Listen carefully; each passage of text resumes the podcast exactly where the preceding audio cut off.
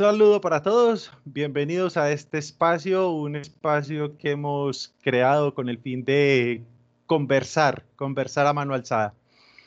Es un espacio que nos inventamos para filosofar y conversar sobre, sobre administración, sobre gerencia y posiblemente también tenga que ver para pensar sobre la vida. Los vamos a acompañar durante este proceso Juan Andrés Vélez, eh, quien tengo 16 años de experiencia docente.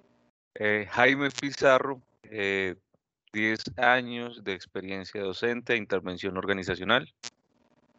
Luis Alfonso Restrepo, abogado y bueno, también pues un poco más de 10 años de experiencia docente y trabajo en el mundo organizacional privado y actualmente en el sector público con el Estado colombiano.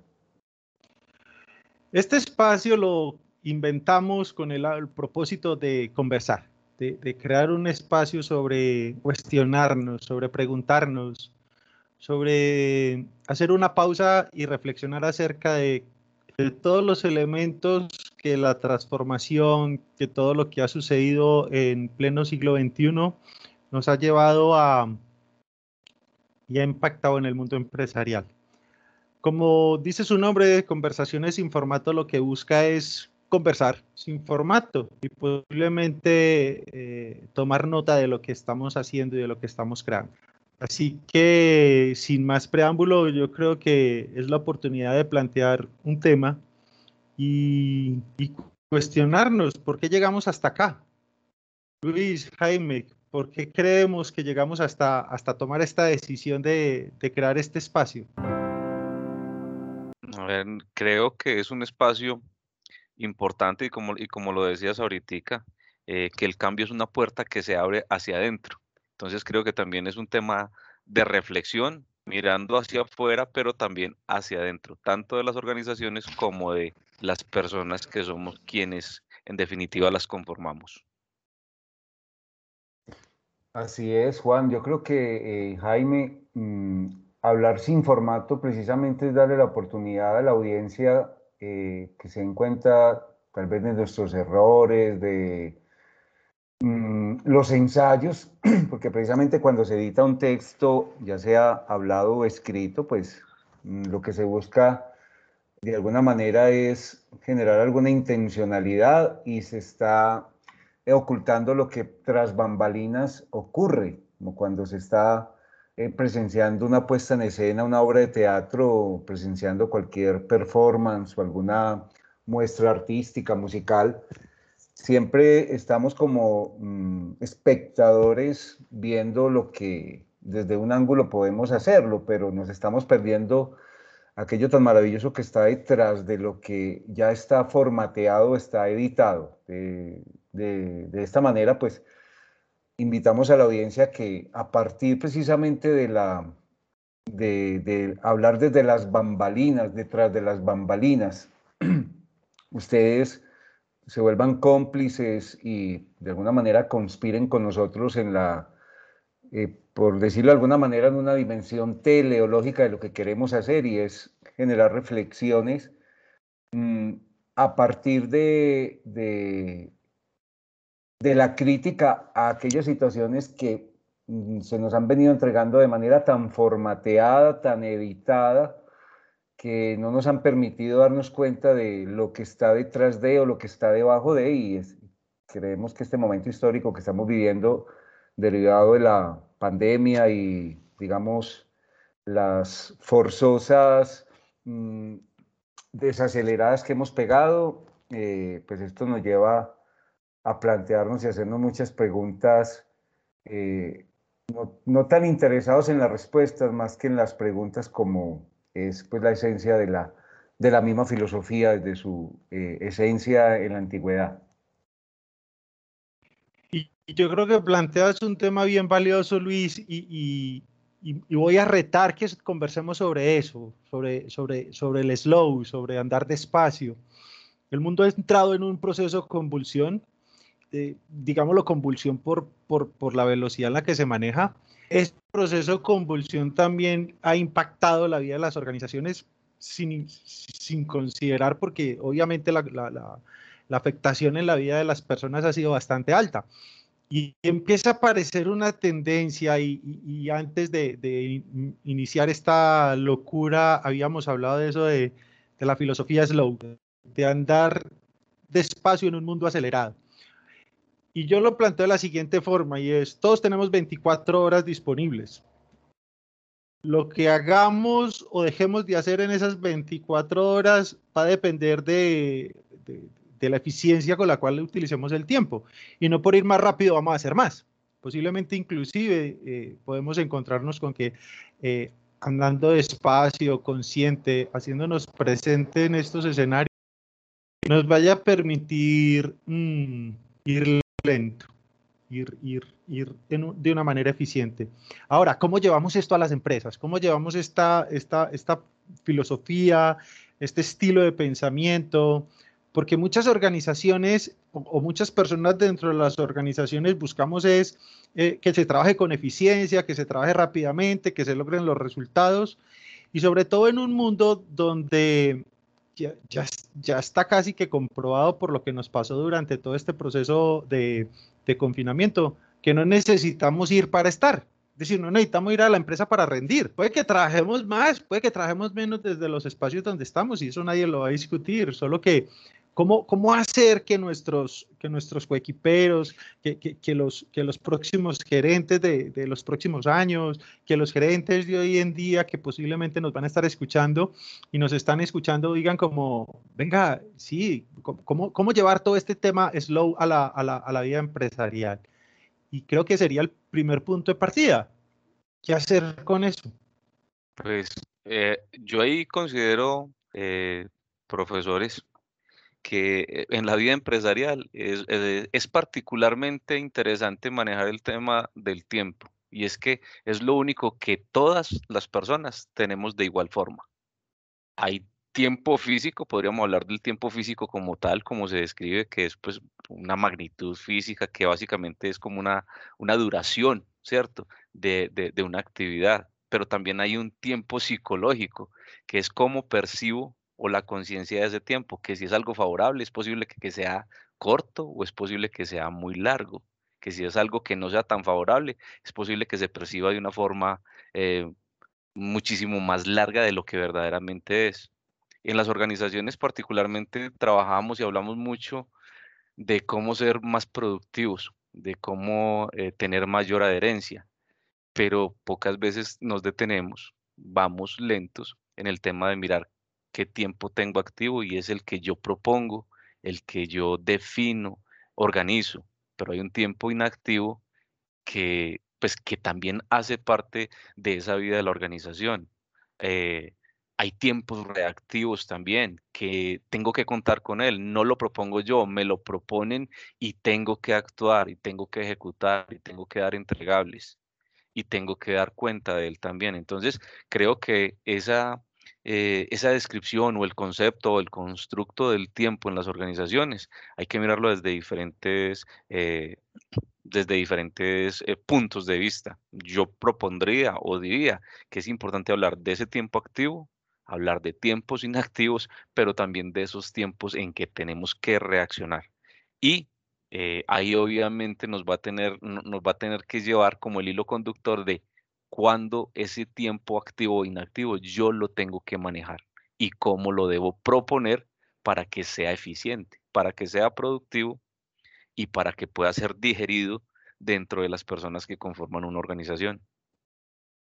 Sí, y yo agregaría lo siguiente, eh, compañeros, y es esto. Mm, precisamente esa, ese afán por la velocidad que está asociado intrínsecamente a la productividad, a la rentabilidad, a ese disminuir o evitar una, un sentimiento de culpa por, por el ocio, como por ese no hacer nada, el estar siempre ocupados, el ir siempre de afán, así no sepamos para dónde vamos, pero vamos de afán y recordaba la, esa fórmula que nos enseñaron desde, desde el colegio, la fórmula de, de, la velocidad, que la velocidad es igual al espacio sobre tiempo, digamos que esta, esta coyuntura histórica, pues que se desató desde principios del año pasado, que la, la pandemia, digamos que la, la, la variable del espacio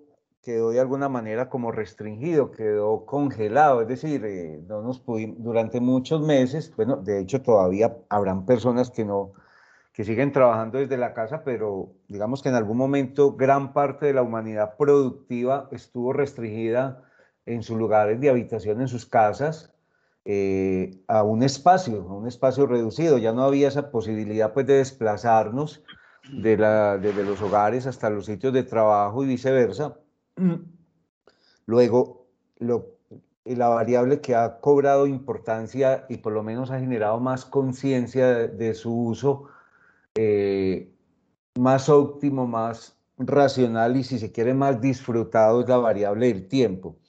Eh, de hecho, leían estos días, no recuerdo dónde, pero leí que, que, están preocupados, no sé en qué parte, tal vez lo leí en alguna red social, que están preocupados por el llamado efecto o síndrome de la cabaña, eh, de personas que no quieren ya no quieren volver a las oficinas, que ya no quieren ir a sus lugares de trabajo porque se acomodaron tanto en sus casas eh, eh, que lo llaman el efecto de cabaña y es por, yo creo que muchos de nosotros hemos deseado en algún momento como retirarnos como si fuéramos escritores a una cabaña, eh, a, un paisaje medio canadiense, rodeado de bosques, eh, a, escribir en la soledad como un ermitaño, a dejarnos crecer la barba a los hombres, o a no preocuparnos por nada y, a, en esa soledad y en ese ritmo lento, pero, pero a la postre eh, ontológica y existencialmente productivo. Eh, y esto me recuerda una, eh, me hace recordar con nostalgia y también con gratitud a Quino, el gran caricaturista argentino. Tal vez ustedes recordarán y la audiencia recordará una de las famosas eh, mm, historietas, hoy en día lo yo creo que lo llamaríamos meme, pero hay una que me gusta mucho y es donde Quino genera un diálogo entre, no recuerdo si es entre Mafalda y, Manolito, o entre Susanita y Manolito tal vez, creo que, creo que fue entre Susanita y Manolito y Mafalda tal vez estaba ahí como de testigo. Y me llamó la atención porque eh, tal vez sí, tal vez fue Susanita quien le pregunta, increpa, increpa a Manolito diciéndole que si no le preocupa eh, la muerte, que si no le preocupa mm, morirse, cuándo se va a morir y cómo se va a morir. Más o menos es el contexto de, la situación de la historieta. Y paradójicamente, Quino pone en boca de Manolito, que representa pues el capitalista, con toda la crítica que cabía en ese momento histórico pues de la Argentina y de Latinoamérica por demás, Manolito dice, no me interesan los extremos de la vida. No me interesan los extremos de la vida. Ni, ni cuándo nada, bueno, sí sabemos cuándo nacemos, pero no me interesa saber cuándo morimos. Me interesa es lo que hay en la mitad. Es decir, a mí me encanta porque esa, es esa llamada de Quino a través de Manolito, irónicamente, sarcásticamente, si se quiere, a disfrutar es el camino, a disfrutar el proceso más que el resultado. Pero vivimos en un mundo capitalista donde de una visión de sistema algo entra, algo sale y lo que hay en medio de, esas dos, de, esos, dos extremos de los anglosajones dirán el input y el output, eh, tiene que pasar algo para que resulte algo.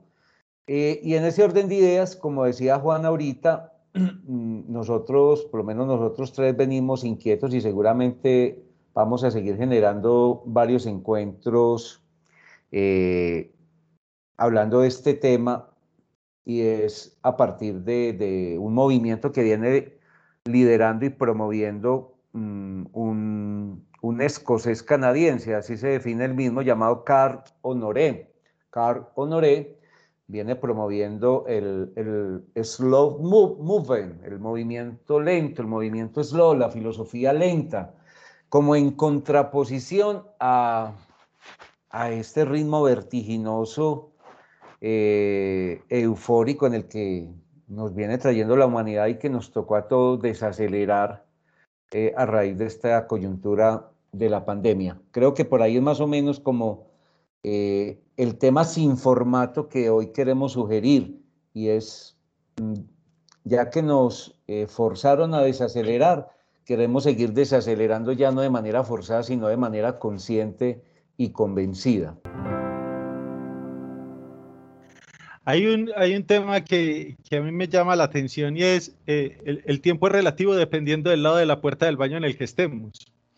Sí, sí. si lo pensamos de esa manera, porque, porque, al final de cuentas cada uno de nosotros tiene la misma disponibilidad de tiempo, solo que para unos irá más rápido y para otros posiblemente irá más lento. Total. Ahora, hay, hay, hay un ejercicio que creo que es fundamental en todo este proceso y es el de reconocer y, generar reconocimiento personal. No lo quiero llamar autorreconocimiento porque, porque sería como, como un bucle ahí que se devuelve, sino que dentro de todo esto darnos cuenta que, que, debemos aceptar que todo esto cambió. Y, y, no es que cambió como un nuevo normal o como una nueva transformación, cambió porque precisamente nuestro, nuestra esencia de ser humanos es una esencia evolutiva. Y esa esencia evolutiva nos lleva a tomar conciencia de que, de que el mundo no es estático, de que esto se está moviendo permanentemente. Entonces, eh, de alguna forma, el, reconocer ese tipo de elementos y reconocerme a mí mismo dentro de esa estructura dice como, bueno, y, y, y, posiblemente el líder, el gerente que esté al frente de una organización es, ¿yo cómo hago para que esto funcione? Pues yo, yo, yo pensaría que los libros de liderazgo nunca pensaron en el, en el, en el video este del COVID. O sea, todos los libros de liderazgo hasta, hasta el 2019 nunca pensaron en que iba a aparecer un COVID a, a, cambiar el estilo de liderazgo. Y una de las cosas que yo creo que podríamos plantear es, ¿y qué tal si usted se inventa el estilo de liderazgo que usted quiere para su organización? O sea, teorías hay muchas. Llévelas a la práctica, pero siendo usted y reconociendo también dentro de este escenario el, el tema de, del hacernos conscientes, del estar presente, de, de ese concepto ontológico de identificarme, eh, identificar al otro, identificarme en el otro y, y posiblemente en, en, ese, en ese ejercicio del slow. Y, y, claro, como lo decía Luis y como, como lo estamos planteando, eh, esto es simplemente para conversar. Eh, este primer espacio lo creamos y lo definimos con el ánimo de, de marcar un, un primer camino y, y, creo que en la medida en que lo podamos ir consolidando vamos a tener otro tipo de, de conversaciones y de profundidades. Jaime Luis, ¿qué piensa? Sí, no, completamente de acuerdo. Incluso ahí creo que es pertinente también hablar de, de marcos de trabajo que, que, están ahora muy de moda, por ejemplo, lo, el agilismo, el agilismo escalado en donde pues básicamente lo que nos proponen estos marcos de trabajo es equivócate rápido, ¿cierto? Para poder corregir, pero también es tener las pausas, ¿cierto? En donde nos hablan de unas ceremonias, en donde diariamente tenés que tener eh, unas conversaciones de pie que lo que te permiten es ponerle el, eh, el, el, el pare a, a lo que vengo haciendo, a ver si va hacia la dirección correcta y con los resultados que, que se esperan. Ahí incluso quisiera retomar de pronto eh, pues algunos de los conceptos que ahorita Luis nos decía y que, y que creo que están eh, directamente relacionados, eh, pues partiendo del agilismo, pero llevándolo a, pues como a esas a, a, esos dos conceptos que hablaba Luis hace un momento, de la rapidez y de la velocidad. En, dentro de los marcos de trabajo ágil nos hablan que la rapidez en sí misma es posible que no te lleve a ningún lugar, pero la velocidad como tal es la que te va a marcar de dónde hacia dónde te demoraste para ejecutar algo. Entonces, considero que sí son temas muy relevantes que hoy vienen, pues hay corrientes que vienen trabajando, que vienen eh, presentando como sus propuestas y que han sido exitosas y que son muy exitosas. Entonces, ahí el tema es, es, es muy particular, es porque buscamos eh, la velocidad, la agilidad, pero por medio del, del pause, del, del detener un poco ese momento para pensar hacia dónde vamos. Entonces, ahí creería yo que son unos aspectos que podríamos tener muy, muy presentes. Sí, totalmente de acuerdo. Eh, creo que es un llamado, incluso podríamos generar de acá unas muy respetuosas pero contundentes críticas o reflexiones.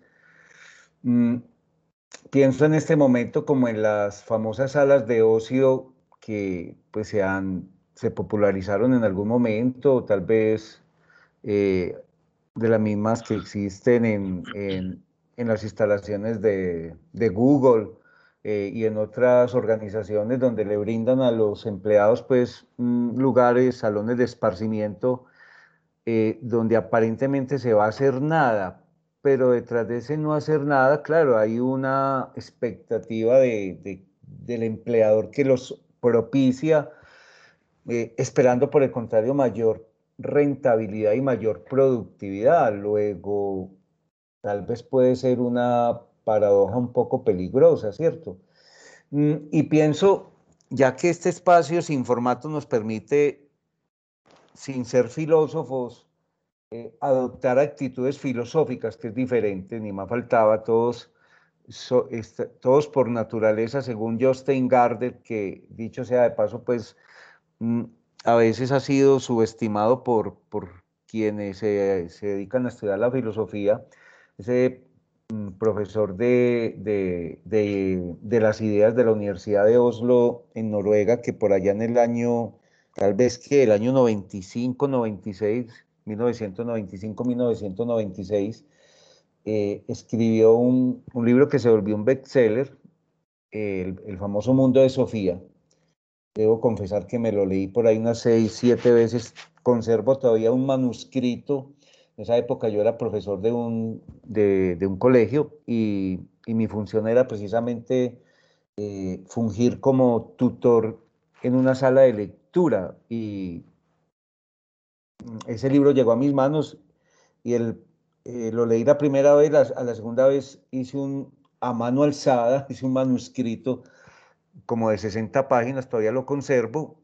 Eh, y Justin Gardner dice de una manera muy bella, el mundo de Sofía es una historia de la filosofía desde los presocráticos hasta lo que había corrido la, el mundo del pensamiento hasta el momento de la publicación del libro. Y Justin Gardner, a manera de, un, de una novela contada a una muchachita que va a cumplir 15 años, que coincidencialmente o intencionalmente se llama Sofía, dice que todos los seres humanos cuando nacemos por naturaleza somos filósofos o tenemos la actitud filosófica por eh, la capacidad de asombro, la capacidad de preguntarnos, de cuestionar, de no tragar entero, diríamos, por acá cerquita de, de, de nuestros lugares, esa expresión tan coloquial y con el tiempo lo vamos perdiendo precisamente por el afán de hacer las cosas. Eh, incluso en ese libro se habla de la tal vez en ese libro, en otros textos de filosofía, se explica la etimología precisamente la palabra filosofía, como ese amor a la sabiduría, y ese, esa filosofía nace, pues por lo menos la filosofía clásica, eh, sobre todo Sócrates, Platón y Aristóteles, que eh, vienen después de los filósofos de la naturaleza, eh, o los presocráticos, tales de Miletos, Anaxímenes, Anaximandro, Anaxágoras, etcétera, etcétera, que se preguntaban de qué, de qué estaban hechas todas las cosas, reflexionaban sobre el arjé, la materia, sobre eh, como esas piezas del ego de la que están construidas todas las cosas. Luego aparecen Sócrates, Platón, Aristóteles y todos esos hombres de pensamiento, eh, personas del pensamiento que han circundado eh, desde ese momento. Mm, entonces se dice que la filosofía nace porque algunas personas tenían la capacidad de ocio, de, dedicarse sin tener como el afán de hacer muchas cosas, de no tener muchos pendientes, eh, se sentaban en el ágora, en la plaza pública en Atenas, a hablar porque tenían la posibilidad del ocio. Y precisamente el mundo organizacional, el mundo corporativo, el mundo empresarial, es decir, el mundo de los negocios, eh, nos ha ido castrando la posibilidad del ocio. De hecho, la palabra negocio eh, eh, si no estoy mal, la palabra negocio etimológicamente se, entendería así. El nec ocio, pues como esa negación del ocio, esa imposibilidad de dedicarnos al ocio para dedicarnos a los asuntos, al negocio, al business, como dirían los americanos. Entonces, qué interesante todo este tema porque eh, necesariamente, necesariamente tenemos que eh, hacer un alto en el camino. Eh, es más, Jaime lo decía ahorita, esa diferencia entre velocidad y rapidez. Veníamos en un ritmo tan frenético, tan veloz, y, la, y esta coyuntura de la pandemia, de la cual yo me siento, de algún, entre comillas, afortunado por estar viviendo este momento tan difícil, pero al mismo tiempo tan impactante en la historia, que evidentemente es un hito en la historia. Eh, si algo nos ha demostrado la pandemia es que veníamos muy rápido, pero tal vez no sabíamos para dónde íbamos, al punto que nos quedamos sin las respuestas para resolver muchos problemas, ¿cierto? Eh, no se pudo tener la vacuna tan rápido como queríamos, no se, pudo tener la, no se pudieron tener las respuestas que, que la humanidad necesitaba en el momento oportuno. Eh, y creo pues que la reflexión es más que propicia y pertinente en este momento. Ahí, yo quisiera de pronto traer, traer también pues ya un poco más, de, pronto más, eh, ¿qué digo? De, pronto de una forma más prosaica, acá el tema del tiempo, de, de las jornadas, en donde por tantos años, incluso siglos, hemos hablado de jornadas que son de 8, 10, 11 horas, 12 horas, en donde hoy se está replanteando una jornada eficiente de cerca de 6 horas, ¿cierto? Precisamente para que esa condición del ocio, o más bien de la adherencia a algo distinto, me permita evolucionar la conciencia. Entonces, creo que también son, son, son algunos de los temas que deberíamos plantear acá. Eh, por ejemplo, tipos de equipos versus tipos de ocupación y adherencia. Eh, hoy en la actualidad es común uno validar, por ejemplo, un tipo, un equipo tipo fábrica que en teoría todos estamos trabajando, eh, estamos, nos están liquidando 240 horas en el mes, pero cuántas efectivamente está, estás laborando. Entonces, y eso depende también del tipo de labor. Y muchas veces vinculamos que hay ciertos tipos de labores que son menos importantes o que deberían tener una mayor relación con ese quehacer manual, ¿cierto? Eso está, eso, esto está empezando a ser eh, refutado precisamente por lo que hablaba hace un momento. Y es que yo tengo un tiempo de adherencia, pero necesito un tiempo sí o sí de innovación, de conectarme como persona y eso me va a generar una mayor productividad. Si lo llevamos a temas de costos organizacionales, no es lo mismo que una persona trabaje 10 horas en el día, acá trabaje 6 horas. ¿Por qué? Por el consumo eh, energético, por el consumo, por la disposición de riesgos. Son muchísimas condiciones que se dan ahí. La pregunta es, ¿yo voy rápido? ¿Con qué velocidad voy? Los criterios de la persona también. Por ejemplo, antes relacionábamos perfiles con esos tiempos de dedicación. Ahora estamos hablando de roles para esos tiempos de dedicación y que por la misma condición de, de la persona y por la condición de, de poder estar enfocado en una tarea, una tarea, no multitarea o multitask, que, eso, es otro de los conceptos que, que, para hacer las cosas rápido y mayor, eh, mayor eficiencia entrábamos a hacer multitareas, tampoco, una tarea. Entonces, miren que todas estas condiciones nos están refutando y lo que nos están haciendo nuevamente es pilas, que la condición de la productividad no necesariamente está en el número de horas o de cuántos días puedo hacer las cosas. Tienen muchísimas otras características que debemos vincular ahí. Entonces miren que, que ya eso empieza a vincular dentro del mundo organizacional venimos desde esta parte filosófica, pero aterrizándola, son temas que hoy se están debatiendo y se están ejecutando, eh, que creo que hace parte de la conversación. Hay un tema bien valioso y es, eh, hoy en día, eh, pues estamos entrando en la quinta revolución industrial, gestión del conocimiento, la la intramovilidad organizacional, es decir, ya, no necesito ser, eh, tener un cargo para, para, ir a eso, o tener un título o ser el gerente de una organización si, si, si, si, mi función está en otra área, es decir, yo me puedo mover dependiendo de mis competencias y habilidades. Y hacia allá, y hacia allá creo que, que, también es la reflexión, porque entonces aquí va a eh, empezarse a jugar el prestigio, el buen nombre, esas cosas que desde el ego hemos venido cultivando y dicen, pero yo cómo voy a volverme otra vez a hacer lo mismo. Y es un confrontarnos frente a dónde te necesita en este momento eh, la, empresa, la organización para tener resultados, donde, crees que, debes estar o donde ha de estar. Y, desde ahí poderlo constituir como, como un factor diferenciador. Les propongo que si vamos concluyendo, vamos cerrando para dar por terminado este primer espacio rápidamente y cortamente como eh, ¿qué, estamos creando o, qué es lo que pretendemos crear con todo esto. Eh, Juan, eh, si me permites y Jaime, a manera pues como para ir cerrando sin este espacio sin formato, me gustaría compartir con ustedes y con la agencia, con la audiencia, perdón, que voy a hablar de la agencia, el concepto de agencia. Y es que unido a este movimiento lento, al, al slow moving, que se está abriendo camino eh, a partir de la promoción que viene haciendo eh, Carl Honoré, mm, hay un autor muy interesante, Fernando Broncano. Fernando Broncano maneja el concepto de la agencia. Eh, el concepto de la agencia es básicamente, es un concepto muy relacionado con el concepto de autonomía, con esa facultad que tenemos los seres humanos de hacernos cargo de algo, eh, de los asuntos precisamente.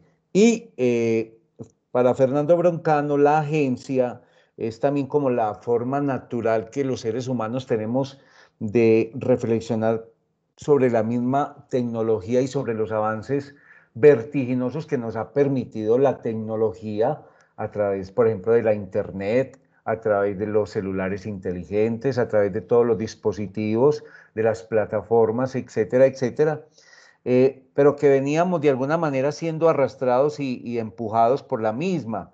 Eh, creo que es el momento, nuevamente lo digo, históricamente más oportuno, más pertinente, eh, de hecho, de la palabra agencia, de este vocablo agencia, como facultad de, ser autónomos, de hacernos cargo de, eh, se podría derivar una palabra, una palabra que es muy coherente con el mundo de la velocidad, con el mundo de la ocupación, y es la palabra agenda. Normalmente cuando una persona es muy ocupada, cuando una persona tiene que hacerse cargo de muchas cosas, inevitablemente termina utilizando una agenda, ya sea a la vieja usanza utilizando una agenda escrita o una agenda electrónica, una agenda digital, pero normalmente el ejercicio de la agencia en un mundo tan vertiginoso, cuando tenemos que hacer tantas cosas y de manera rápida y productiva, implica que utilicemos agendas. Creo que el momento que estamos viviendo ha puesto en jaque todas estas situaciones. Esa creencia de que los seres humanos tenemos el control de. Yo creo que si algo nos ha enseñado esta coyuntura de la pandemia es que no tenemos control de nada. Y eso tendría que poner en cuestionamiento aspectos del mundo empresarial como la misma planeación estratégica. Hablar de planeación. Eh, eh, realmente sí tenemos un control como para decir vamos a planear. Eh, los estados las administraciones públicas, las organizaciones privadas habrían considerado esta contingencia de la pandemia que nos obligó a cambiar tantos paradigmas y a mirar y a tener unas miradas tan diferentes. Eso es lo que yo quisiera, pues, como eh, eh, Juan y Jaime, dar como, como cierre a este primer sin formato. Súper, yo, yo, yo ahí, quisiera comentar y como tomar, Luis, lo que dices. Yo creo que en la matriz Pestel, una de las variables objetivas que deberíamos incorporar es el tema de la pandemia, porque esa quedó por fuera de todas las matrices de planeación. Lo otro son los periodos de planeación, planear en el corto, mediano, largo, largo, largo plazo. Son condiciones eh, pues mm, no sé, que en este momento pues no, no, sé qué tan pertinentes sean, porque la condición de la planeación y el hacer en el, en el corto y en el mediano ya me está cambiando la ejecución del largo plazo. Yo que, querría de pronto vincular algunos conceptos, por ejemplo, como los que nos describe Bauman en su modernidad líquida, eh, temas de la emancipación, de la individualidad, del espacio, del trabajo, de la comunidad. ¿Cuál es, ¿Cuál es ese tema? Ese tema es que precisamente por la velocidad, todos estos temas como sociedad los tenemos que trabajar y los tenemos que asimilar. La particularidad es dejar a un lado también el ego, preciso por lo que nos comentaba ahorita Juan. Es estar donde las capacidades y las aptitudes me permiten estar, pero cuando se necesita, ¿cierto? Que no serían estados permanentes y estáticos. Entonces, es posible que yo sea en un momento dado eh, líder, en otro momento puedo ser un, un, ¿qué les digo? Un product owner, pero también en muchos de los momentos, necesariamente por la condición de la, de la organización y de la sociedad, es posible que necesite ser gregario. Entonces creo que también son como esos, esos grandes apartes del perfil rol por competencia, que son condiciones que deben estar presentes. Entonces lo traigo desde tu comentario, Luis, lo paso por la modernidad líquida y lo llevo hacia la necesidad tanto personal como organizacional y social. Creo yo que como punto también de, de cierre y reflexivo en este proceso, el tema de eh, la formación y la capacitación dentro de los equipos de trabajo. Empiezan a aparecer términos como el reskilling y el upskilling que, que llevan a que, a que nosotros reformulemos y replanteemos cuáles son nuestras competencias y qué es lo que esperamos lograr de ellas. Entonces esto nos va generando muchos cuestionamientos y muchos momentos a partir de los cuales deberíamos estar llamados a, a pensar que, cuáles son los estilos de liderazgo que nos vamos a enfrentar, cuáles son las personas que vamos a liderar, cuáles son los clientes que lo vamos a tener dentro de este proceso para poder lograr con, con este escenario eh, encarar lo que podría ser esta continuidad del siglo XXI. Entonces, eh, a toda nuestra audiencia, muchísimas gracias por acompañarnos. Eh, esperamos que nos escuchen en un próximo capítulo. Ya estaremos anunciando previamente cómo seguirá este tema de conversaciones sin formato y a mano alzada. Muchas gracias y muchos éxitos, que estén muy bien.